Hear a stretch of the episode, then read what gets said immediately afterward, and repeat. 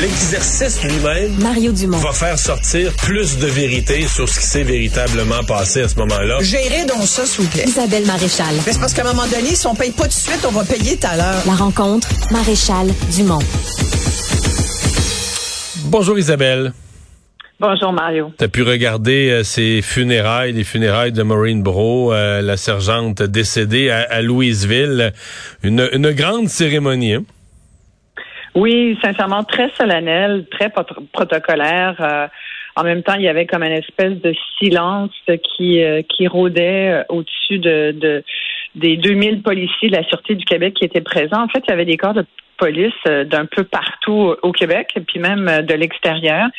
C'est, rare, hein, c'est puis heureusement d'ailleurs, mais ce genre d'événement pour la Sûreté du Québec n'était pas arrivé depuis euh, 33 ans.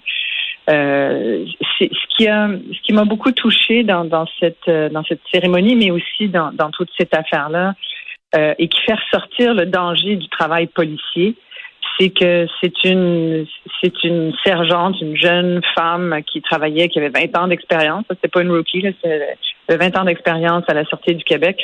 Elle allait devenir sous peu enquêteur au crime euh, majeur. C'était ses derniers appels, si tu veux, comme euh, comme policière euh, euh, d'autopatrouille. ouais. Voilà. Et, et, et, même pas supposée être là cette journée-là. Tu sais, quand tu dis il y a des hasards qui qui sont bêtes dans la vie, euh, tu es au mauvais moment, au mauvais endroit, tu croises la mauvaise personne. C'est arrivé euh, à Maureen Bro. Il y a sa meilleure amie qui a témoigné aujourd'hui, puis qui était une collègue de, de patrouille et qui disait, qui a dit à quel point, bon, d'abord, elle a perdu sa meilleure amie, mais elle a rendu hommage à cette euh, à cette policière qui, qui laisse dans le deuil son conjoint, qui est aussi euh, enquêteur à la Sûreté du Québec, et, deux jeunes enfants à qui elle faisait des étoiles dans des concombres quand elle préparait leur lunch. Tu sais, on oublie que derrière euh, les policiers, leurs uniformes, euh, on voit, on, on voit les leurs interventions parfois un peu trop musclées à notre goût. On les voit avec des révoltés, avec des euh, des pistolets, des armes à feu. On les questionne souvent, surtout au Québec. Là, on a beaucoup questionné, et on continue de le faire, de questionner la police et son travail régulièrement. On parle même de désengagement de la police, et alors que quand tu regardes le journal, il y a de plus en plus de crimes violents, en particulier dans la grande région de Montréal. Puis en même temps, ben, on oublie que derrière l'uniforme, c'est Mm. des humains qui ont des familles, qui ont des enfants, qui ont des conjoints, conjointes comme nous. Et on oublie qu'ils sont là pour nous protéger, mais qu'eux-mêmes risquent leur vie.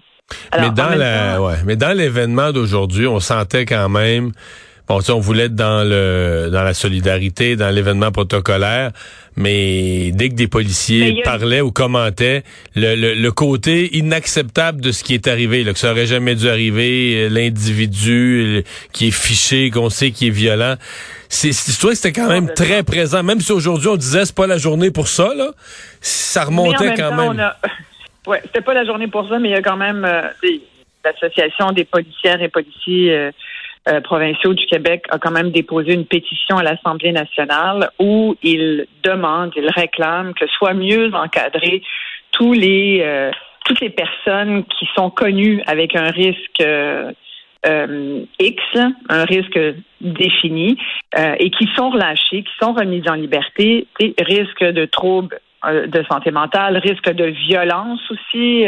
Bref, tous ces potentiels récidivistes qui finissent par retrouver leur liberté parce que parce que le système est fait comme ça, puis que à un moment donné, on est, on- je pense qu'on n'est pas capable de bien mesurer le risque. Tu sais, comment tu mesures véritablement sans, tu sais, peux-tu mesurer à 100% la dangerosité de quelqu'un ou son risque de récidive? C'est vraiment pas une science exacte. Il y a bien des experts qui sont euh, qui sont appelés à témoigner de ça à la commission des la- libérations conditionnelles ou à la commission, par exemple, de ceux qui justement ont des troubles euh, mentaux et qui, qui font euh, appel au, jugement de ces experts-là. Mais toujours est-il que c'est difficile de mesurer, de savoir est-ce que la personne, dans un contexte de liberté, mal surveillée ou carrément pas surveillée du tout, est-ce que la personne ne peut pas péter sa coche? Quand est-ce qu'elle pourrait être en position de péter sa coche? Tu ce gars-là, par exemple, euh, qui a assassiné, qui a poignardé la sergente Bro, euh, il, il- il avait menacé ses voisins à Louisville, de ce qu'on comprend. C'était une intervention, à la rigueur, elle ne pensait pas du tout qu'elle allait faire face à un individu comme ça. Et je me souviens qu'il y avait une lettre ouverte de Joanne Beausoleil, qui est la directrice générale de la Sûreté du Québec, à peu près une semaine, je pense, dans les, dans les journaux, puis qui disait, pour ne jamais oublier Maureen, elle disait comment se fait-il? Elle pose toutes ces questions-là, puis je pense que les policiers les, le demandaient aujourd'hui euh, dans, dans le cadre des funérailles, mais je pense qu'on, tu sais, de toute façon, il y a une enquête publique aussi là, par le Bureau des enquêtes indépendantes et le service euh, de police de la Ville de Montréal. Euh, il y a le gouvernement du Québec aussi qui a demandé euh, une plus vaste enquête publique, parce qu'il y a toujours une enquête quand il y a mort d'un policier euh, par le Bureau des enquêtes indépendantes, mais il va falloir qu'on tire des, des, des leçons, certains il faut améliorer l'encadrement, Mario. Je, moi, je ne sais pas les solutions comme maintenant, parce qu'il faut faire une enquête, puis il faut parler à du monde, puis il faut qu'il y ait des gens qui parlent aussi.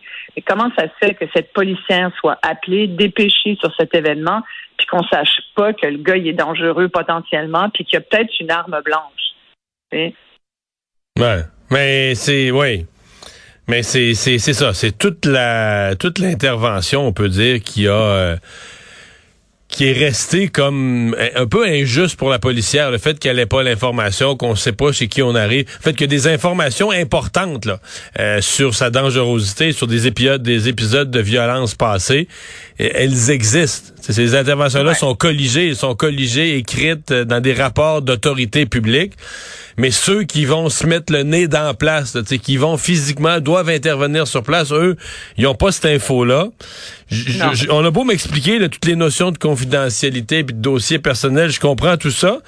Mais je me dis quand même, euh, tu sais, je veux dire, si c'était, euh, c'était une de mes proches, là, je serais frustré, pas à peu près, là, tu sais, ah, qu'on l'ait laissé aller, euh, aller comme ça dans la gueule du loup sans information, là.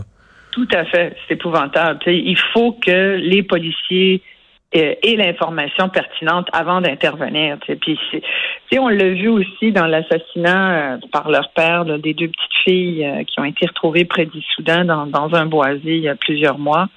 Euh, on s'est rendu compte aussi, je pense que l'enquête n'est pas terminée là-dessus d'ailleurs, euh, on s'est rendu compte qu'il y avait un manque d'information entre les corps policiers aussi durant l'intervention, après, au moment de l'alerte Amber et tout ça. Fait il, y a, il y a plusieurs situations d'intervention au Québec où on voit qu'il y a un manque de communication, puis où le passage de l'information entre les policiers, entre le public et les policiers, entre les policiers et d'autres instances qui pourraient être entrées en ligne de compte on voit que, tu sais, à la, à la base, c'est toujours un manque de communication. C'est souvent ça qui revient. À un moment donné, il va falloir qu'on les mette les, les qu'on mette le cadre. Comment on fonctionne dans tel type d'intervention?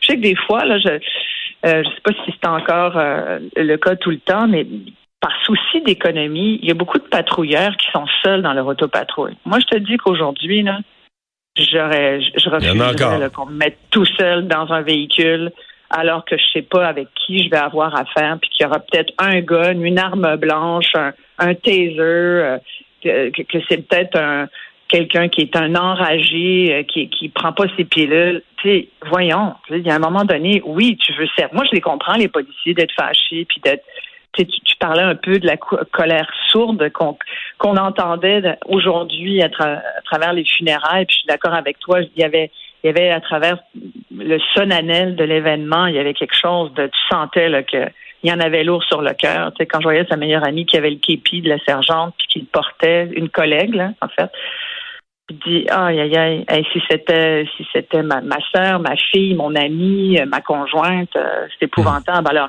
moi je pense qu'ils ont raison de demander qu'on ils, demandent des comptes en fait. Donnez-nous les moyens d'intervenir puis de faire notre travail comme il faut. Puis si on le fait pas de toute façon, c'est nous qui allons en payer le prix, nous la société. Donc c'est au gouvernement à, réagir là-dessus. Puis je pense que c'est pour ça que la, la pétition est intéressante dans la mesure où ils font un appel au public pour aller la signer. Les gens peuvent la trouver, là, c'est, public, c'est sur le site euh, de l'Assemblée nationale. Et les gens peuvent la signer. Puis c'est sûr que s'il y a des dizaines de milliers de Québécois qui signent ça, ben c'est sûr que ça risque d'être euh, d'être beaucoup plus entendu par le gouvernement. Mais je pense qu'on a tout avantage à écouter les policiers là-dessus parce que sinon, on va se ramasser dans la grandeur du Québec, comme ça se voit un peu maintenant à Montréal-Nord ou dans d'autres quartiers de Montréal, c'est que tu n'en auras plus de policiers pour aller patrouiller. Hmm. Et on veut pas être comme aux États-Unis où là, c'est des vigilantés qui prennent la justice euh, euh, à leur compte, comprends, puis qui décident de faire justice eux-mêmes, ou alors laisser le champ libre aux criminels. On veut pas ça. Non. Non, les policiers, effectivement, là, des, des, espèces de milices, là, comme dans certains quartiers aux États-Unis, c'est la dernière affaire qu'on Ouais. veut voir. Hey, Isabelle. Les Ouais. hein, Ouais, exactement. les- Ouais, fait un exactement. peu merci, peur. Hey, merci, On a Isabelle. une bonne pensée, bien sûr, pour tous ses proches.